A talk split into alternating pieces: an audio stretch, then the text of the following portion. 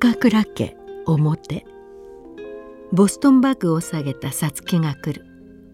一瞬ためらうように立ち尽くすが思い切ったように玄関のチャイムを押す。ドアチャイムから節子の声が流れる「どちら様でしょう?」「私。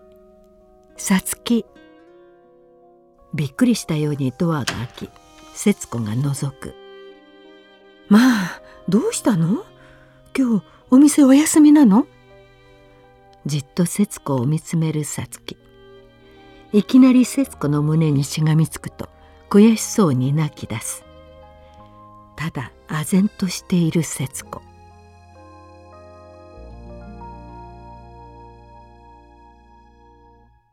岡倉家長女弥生の野田家今。外出姿の弥生がテーブルに夕飯の食器をセットしている。弥生の長女あかり16歳が学校から帰ってくる。遅いのね。何してたの？ちょっとお友達のとこへ寄ってた。母さん出かけなきゃならないのに帰ってこないんだもん。どこへ行くの？おばあちゃんとこ。今夜は泊まってくるかもしれないから。どうして？さつきおばちゃんのことでいろいろ。ご飯は？カレー煮てある。温め直して。冷蔵庫にサラダ入ってる。またカレー？仕方ないでしょ？あんたたち何にもできないんだもの。明日の朝は？トーストとハムエッグ。それくらいできるでしょ？牛乳もジュースもあるし。明日は日曜だからお弁当もいらないしお昼には帰ってくる。さつきおばさんどうかしたの？あんたには関係ないの。ただ何かあった時は相談に乗ってあげなきゃね。兄弟だもん。たけしはクラブでまだ帰ってこないけど今日は塾の日だからちゃんと出してやってね。私だって今から出かけるの。今日はうちにいて母さんがいないんだからお友達に買い物付き合ってあげるって約束したの。たけしが帰ったら困るでしょ？断りなさい。心配ならお母さんがいればいいじゃない。私の責任じゃないもん。あんた女の子でしょ？たまには母さんの代わりくらい。お母さんが勝手に出かけるのよ。どうして私が留守番しなきゃならないの？私関係ないもん。泊まらないで帰ってきて。朝ごはん作るなんて。ごめんだよ。あかり。あ私も買いたいものあるの。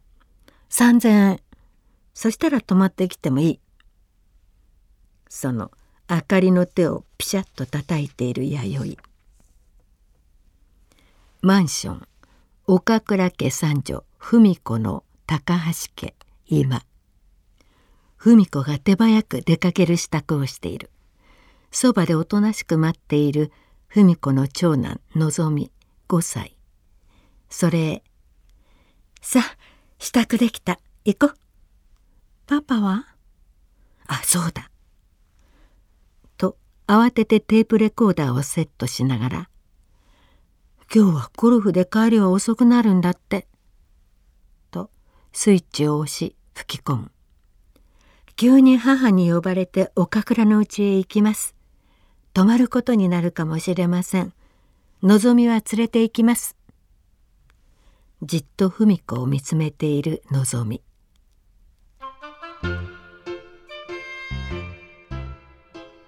岡倉家玄関。のぞみを連れて文子が来るとさっさとドアを開ける「こんばんは」奥から節子が飛び出してくる「文子あらのぞみも来てくれたの。忙しいのに悪いわね。徹さんは？ゴルフで連絡取れないの。土曜と日曜くらいうちにいてのぞみの相手してやってくれたっていいのに。仕事だかなんだか知らないけど。あんたは今日も会社だったじゃない。土曜だからって休んじゃいられないのよ私は。じゃあ今日はのぞみは託児所だったの？仕方ないでしょ？かわいそうに忙しい親を持ったばっかりに寂しい思いさせられて。さおいで。今夜はのぞみの好きなオムレツこしらえてあげようね。甘やかさないで。この子いつも他人に面倒見てもらわなきゃならないの。寂しさに耐えられる強い子にならなきゃ生きられないのよ。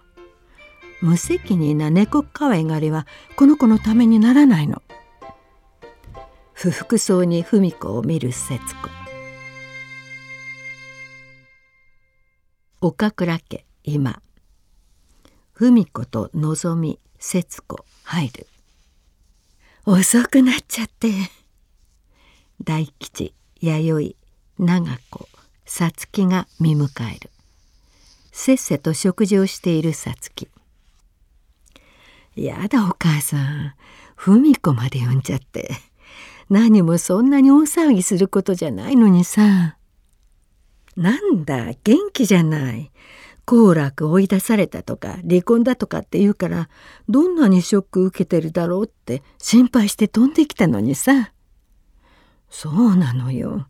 私だってびっくりしてさ出られないの無理してきたのよ。うちへ来た時はわーわー引きつけるかと思うほど泣いてさ私だってどうしたらいいかわからなくてみんなに電話したの。さつきがあんなに泣いたの見たの初めてだもん。慌てちゃったわよ。悔しかったのよ。結婚して10年以上も嫁だからってただ働きさせられてさ。けどそれを恨んでるんじゃないの。私は勇が好きで女房にしてもらった。夫婦で働けること幸せだと思ってた。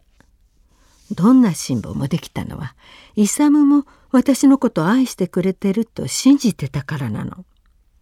それがいざとなったらとまた悔しそうに絶句する。おふくろさんに頭が上がらなくてさ私をかばってくれるどころか私が追い出されても止めもしなきゃ追いかけても来ないんだから。男ってそういうものなのよ。うちのお父さんだって母親代わりの玉子おばさんが大事で大事で自分の娘までやっちゃうんだもんね。母さんのことなんかどうでもいいのよ。今はさつきの心配してみんな集まってるんだぞ。どうして私は陽子の話になるんだ？男はみんなマザコンで身内びいきってこと。うちの龍だって大阪のお母さんや兄弟の悪口ちょっとでも言おうもんならカッとするもんね。ずいぶん分からず屋のお母さんだし勝手な兄弟で自分だって結構文句言ってるのよ。それでも私には一言の悪口だって許さない。あれどういうのかしらね。うちだって同じ。自分の母親立てまくってさ。高橋のお母さんに遠慮して母さんが望み預かってくれるのにも反対して母さんに望み見てもらえたらどんなに助かるか知れないのにさ。だったら高橋のお母さんに見てもらえばいいじゃない。手伝うって。言ってくれてるんでしょ？利用できるものは利用しなきゃ。嫌よ。お姑さんに家の中へ入ってこられるのはだから苦労して頑張ってるんじゃない。何も余計な苦労することないと思うけどな。うちのお母さん暇なんだもん。内緒でうちのことやってもらえばいいのよ。のぞみちゃんの世話だってしたくてうずうずしてるんだから。高橋のお母さん差し置いてそんなことしたら大騒ぎ。見かけによらず気が弱いんだから文子姉ちゃん。ごたごたするのが嫌なの。夫婦がギスギスしてると仕事に影響するのよ。それが一番怖いから我慢もするの。親はそれでいいだろうけど不憫なのは望みよ。いつも他人に預けられて。望みだって分かってくれるわよ。母親が一生懸命働いてる姿見てたら子供はしっかり育ってくれるの。ベタベタくっついてるだけが愛情じゃないのよ。お母さんお母さんが文子姉ちゃんのこと心配したって無駄よ。文子姉ちゃんには文子姉ちゃんの生き方があるんだから。私は絶対おふくろさんのいる男とは結婚しないぞ。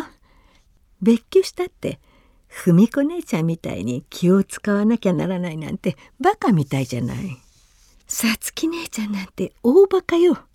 お姑さんにこき使われるだけで。よく今まで黙ってたわよ。だから母さん反対したの。だって高校も出ない私なんてもらい手はないし。そんな出来損ないが生き遅れて家にいたら迷惑かけるだけだもんね。あの時はお嫁に行けるだけでもありがたいと思って。さつき帰ってこい。愛と真の面倒くらい父さんが見てやる。心配するな。お前が高校2年で全然学校へ行ってないって知らされた時父さん怒った。お前は家を出て行楽へ住み込みで働いた。それがこんなことになっちまったんだ。あの時学校へ行きたくないって泣いたお前の気持ちをもっと親身に考えてやれたら今でも父さん悔いが残ってる。私は勉強が嫌いだったから。私がダメだったから。父さんは子供たちに高望みしすぎたんだ。それぞれその子に合った道を選んでやるという余裕がなかった。忙しすぎたんだ。お前の人生を誤らせたのは父さんかもしれない。だが間違ったと気がついたらやり直せばいい。今からだって遅くはない。父さんどんな力にだってなってやる。そうよ。行楽で働いてたくらいよそで働いたら今大変よ。人手不足なんだもの。しばらくゆっくりして将来のこと考えたらいい。父さんも一緒に考えてやる。さつきの目から涙があふれる。早速明日にでも愛と真迎えに行ってくる。母さんが行って連れて帰るから。よかった。お母さんもこれでまた生きがいができたじゃない。陽子姉ちゃんがハワイへ行っちゃってから機嫌悪くてさ。とにかく私一人になっちゃったでしょ。私しか生きがいがなくなっちゃったからたまんないのよ。これであり地獄から這い上がれる。あり地獄とはどういうこと？けどさうちにもついに離婚する娘が現れたんだもんね。岡倉家も結構なおいじゃない？長子。ああさつきが帰ってきた祝いだ。長子飲むか？私も。私も。私だっていただきますよ。おいさつき笑顔で大きくうなずくさつきわいわいとコップが配られビールが注がれる